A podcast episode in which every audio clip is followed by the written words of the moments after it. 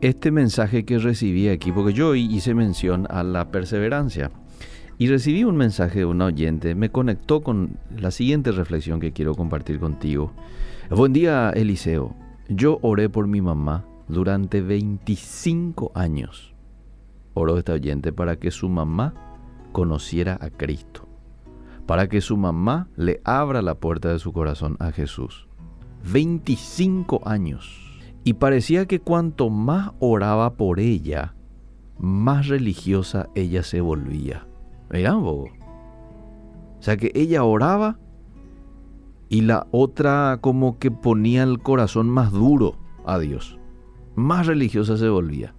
Pero descansé en él. Porque tenía la fe, la esperanza de que un día mi mamá le iba a aceptar a Dios en su corazón. 24 horas antes de morir, aceptó al Señor en su corazón y partió con él. Mira qué testimonio. 25 años en donde esta oyente probablemente le habrá hecho muchas preguntas a Dios. Y después, Señor, y todas las oraciones que te he hecho a lo largo de estos 10, 15, 20, 25 años. Y Dios le contestó 24 horas antes de que su mamá parta a su presencia. Hoy la mamá está con Dios aceptó a Jesús. Dios le dio la respuesta, una respuesta positiva a su oración. Ella estaba orando de acuerdo a la voluntad de Dios. Uno no puede decir de que esa oración Él no va a contestar, porque Dios quiere que todos se salven. Ella estaba orando por la salvación de su mamá. Y claro que Dios iba a contestar eso. Y lo hizo. 24 horas antes de que ella partiera. Así que vale la pena perseverar en la oración. Segunda de Corintios capítulo 4, el apóstol Pablo nos habla también de la perseverancia. Por todos lados nos presionan las dificultades, dice él en el verso 8, pero no nos aplastan. Estamos perplejos, pero no caemos en la desesperación. Somos perseguidos, pero nunca abandonados por Dios. Somos derribados, pero no destruidos. Mediante el sufrimiento nuestro cuerpo sigue participando de la muerte de Jesús para la vida de Jesús también pueda verse en nuestro cuerpo. Es cierto, dice él, vivimos en constantes peligros de muerte porque servimos a Jesús. Eh, para que la vida de Jesús sea evidente en nuestro cuerpo que muere.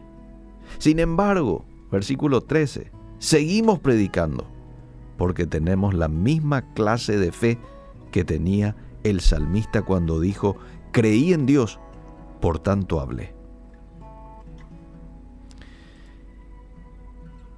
El apóstol Pablo a menudo nos habla acerca de la perseverancia. Si alguien demostró perseverancia, ese fue Pablo. Él le exhortaba a los creyentes a no cansarse de seguir a Cristo, incluso cuando fueran perseguidos. Y tenía autoridad, hay que decir, tenía autoridad para hablar de la perseverancia, porque él había sido golpeado, apedreado, azotado, expulsado, abandonado. Mil razones tenía para abandonar el camino, para abandonar el proceso. Pero sabía él que su obediencia a Dios no era en vano. Ahora considera la impresionante cosecha que resultó de la fidelidad del apóstol. El Evangelio se extendió por todo el imperio romano y la iglesia primitiva creció mucho más allá del mundo judío. Es más, las semillas que plantó este hombre al escribir sus epístolas han resultado en la transformación de miles de millones de personas a lo largo de la historia. Miles de millones y pensar que cualquier fortaleza o conocimiento que extraigamos de estas cartas es fruto de las dificultades que él soportó con perseverancia. ¿Te das cuenta del impacto que puede tener tu vida cuando perseveras en obediencia a Dios? Y te voy a citar otro personaje bíblico, José. José es otro a quien yo admiro por haber tenido un espíritu de perseverancia, un carácter perseverante. Pudo haber abandonado el camino, pero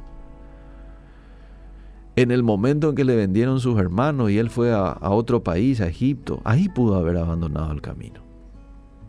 Pero no lo hizo. Y después vino otra gran prueba. Ir a la cárcel.